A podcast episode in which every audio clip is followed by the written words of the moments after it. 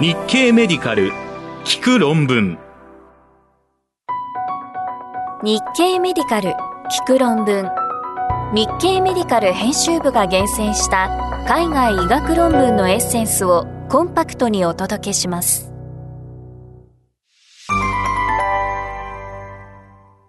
はじめに2022年11月1日に日経メディカルで紹介した1日1回高圧薬服用者を5年間追跡して服用時間とアウトカムを比較した結果です。ランセット誌から高圧薬服薬時刻とアウトカムに関連なしイギリスダンディ大学の研究グループは高圧薬の服用時刻が朝か夜かによって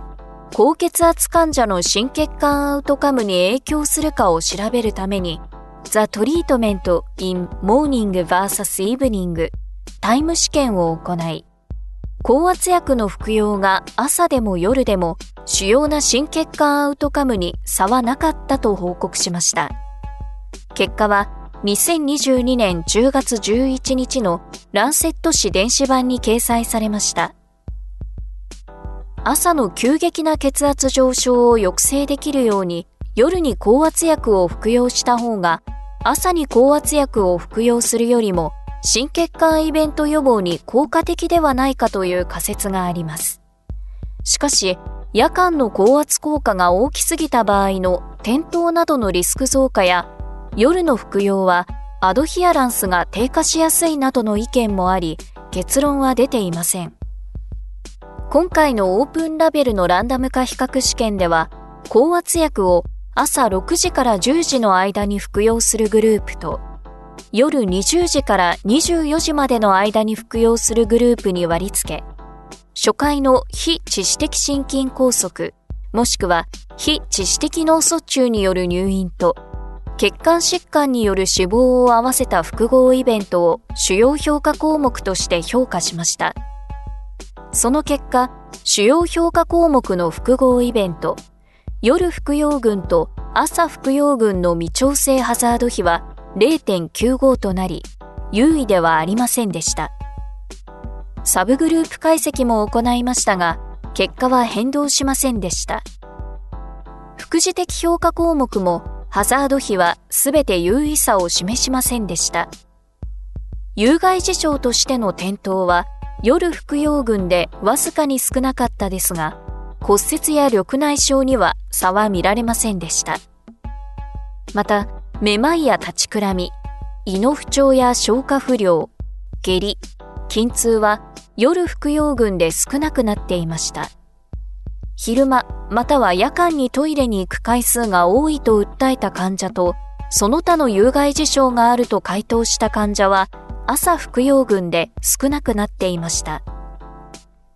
詳しい内容は日経メディカル聞く論文で検索してください。論文コラムへのリンク先を掲載しています。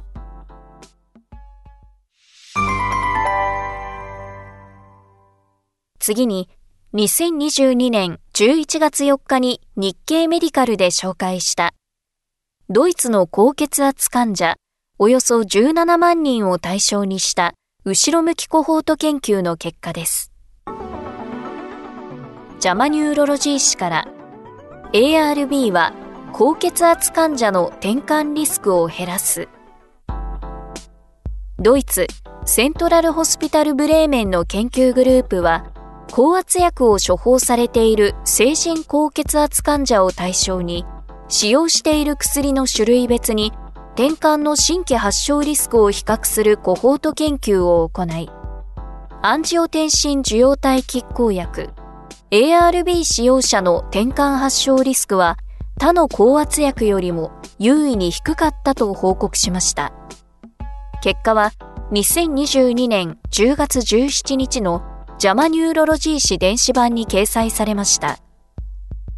この後ろ向きコホート研究には、ドイツの外来診療所のおよそ3%の医療記録を登録している iQvia のデータベースを利用しました。主要評価項目は転換の発症とし、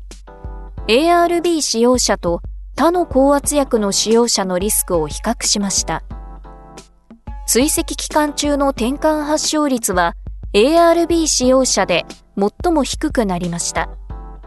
最初の1年間が0.27%、3年間では0.63%、5年間では0.99%でした。転換発症率が最も高かったのは、ベータ遮断薬とカルシウム拮抗薬で、当初1年間の発症率はいずれも0.38%で、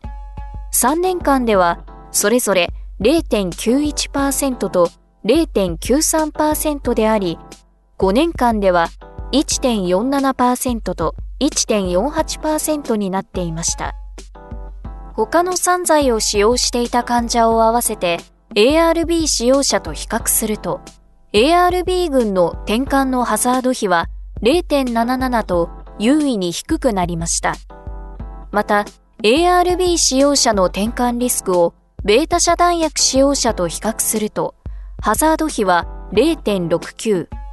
カルシウム拮抗薬と比較すると0.79、エース阻害薬と比較すると0.83でした。ARB の中では、ロサルタンのみハザード比0.44で優位差を示し、バルサルタン、テルミサルタン、オルメサルタン、カンデサルタン、イルベサルタンはリスク低下傾向を示すにとどまりました。脳卒中と認知症は転換発症リスクの上昇と関係するため、それらの診断を受けていた患者の転換発症リスクを調べたところ、脳卒中患者のハザード比は1.93、認知症患者のハザード比は1.66になりました。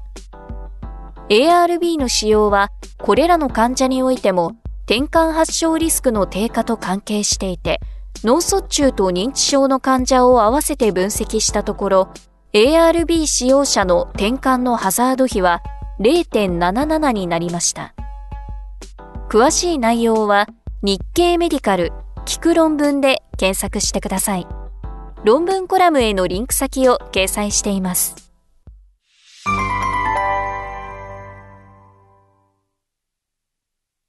ポリオ不活化ワクチン接種開始の根拠になったのは下水のサーベイランスでした。続いて、2022年11月2日に日経メディカルで紹介したランセット誌からの話題です。下水の環境サーベイランスはポリオ対策に有用。イギリス医薬品医療製品規制庁 MHRA の研究グループは WHO が推奨している方法で2014年から継続しているポリオウイルス環境サーベイランスの結果、2022年にロンドン市内の下水サンプルから弱毒化生ワクチン由来と考えられるポリオウイルスを検出し、環境中にウイルスが拡散していることから、1歳から9歳の小児を対象に、ポリオ不活化ワクチン接種キャンペーンを開始したと報告しました。サーベイランスで得られた知見は、2022年10月12日のランセット誌電子版に掲載されました。ポリオウイルスの国際的な広がりは世界各国にアウトブレイクが発生するリスクをもたらしていて WHO は国際的に懸念される公衆衛生上の緊急事態フェイクであることを宣言しています。野生株の感染はアフガニスタンとパキスタンで持続していてこれに加えて複数の国でワクチン由来ポリオウイルスのアウトブレイクが報告されています。下水サンプルを対象とする環境サーベイランスは、新型コロナウイルス変異株の感染を監視する目的で有用だと報告されましたが、ポリオウイルスやそれ以外のエンテロウイルス属の感染の追跡でも重要なツールとして利用されてきました。著者らは2014年から地域社会のウイルス電波を検出するためにグラスゴーとロンドンでポリオウイルスを対象とする環境サーベイランスを実施してきました。2022年2月8日にロンドンのベクトン地区の下水サンプルからポリオウイルス2株が検出され、その後7月4日までに採取された連続する52の下水サンプルのうち21サンプルから118株の2型ポリオウイルスを検出しました。118の分離株はすべて2つの重要な弱毒化変異の喪失を含む計6つの変異を有していました。弱毒化変異の喪失は麻痺を引き起こす毒性復帰株の電波が市中で起きていたことを示唆します。ナノポアシーケンス法を用いた全ゲノムシーケンシングからイスラエルとアメリカで検出されている2型ポリオウイルス系統がロンドンに伝播したことが示唆されました。詳しい内容は日経メディカル聞く論文で検索してください。論文コラムへのリンク先を掲載しています。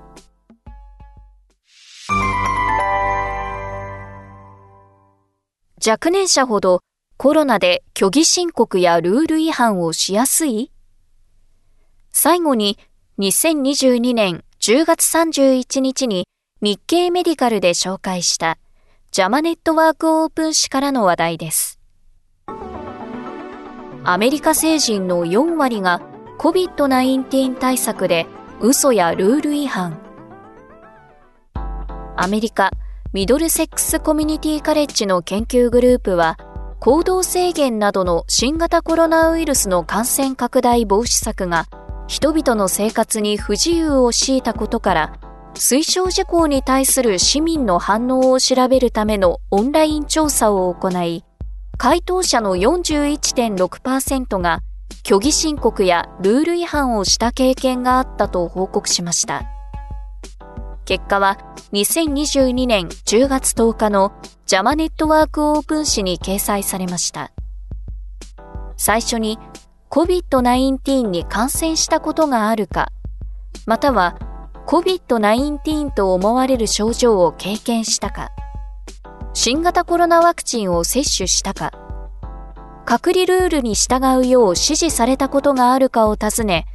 それに対する回答に基づいて、虚偽申告とルール違反に対する9つの質問を提示しました。その結果、虚偽申告とルール違反のどれか一つ以上にあると回答したのは721人、41.6%でした。最も多かったのは、実際よりも厳格な感染対策をとっていると告げたことがある人で、24.3%があると回答しました。次に多かったのが、隔離のルールを守らなかった人で、22.5%があると回答していました。感染した可能性があると思っていたのに、検査を受けなかった人も21%いました。クリニック受診前に COVID-19 に感染している、またはその可能性があることを告げなかった人は20.4%でした。虚偽申告やルール違反の理由として多く選択されたのは、パンデミック前と同様の生活を送りたかった。個人の自由を行使したかった。誰かに干渉されるような事柄ではない。体調はさほど悪くなかった。自分が信じている人、政治家や科学者、ニュース番組の出演者、セレブなどが言うことに従った、などでした。多変量ロジスティック回帰分析で9種類の虚偽申告とルール違反のいずれかを行う可能性との関連が見られた要因は年齢が若いことでした。政治人、学歴、人種と民族、居住地域、所属政党、政治的信念、信仰心、小売店と食料品店でのマスク使用、他者と比較した感染予防対策の程度、ワクチンに対する考え方、COVID-19 に関する陰謀論を信じているかどうか、COVID-19 に関する情報の入手方法については、虚偽申告やルール違反を行う可能性との間に優位な関係を示しませんでした。詳しい内容は日経メディカル聞く論文で検索してください。論文コラムへのリンク先を掲載しています。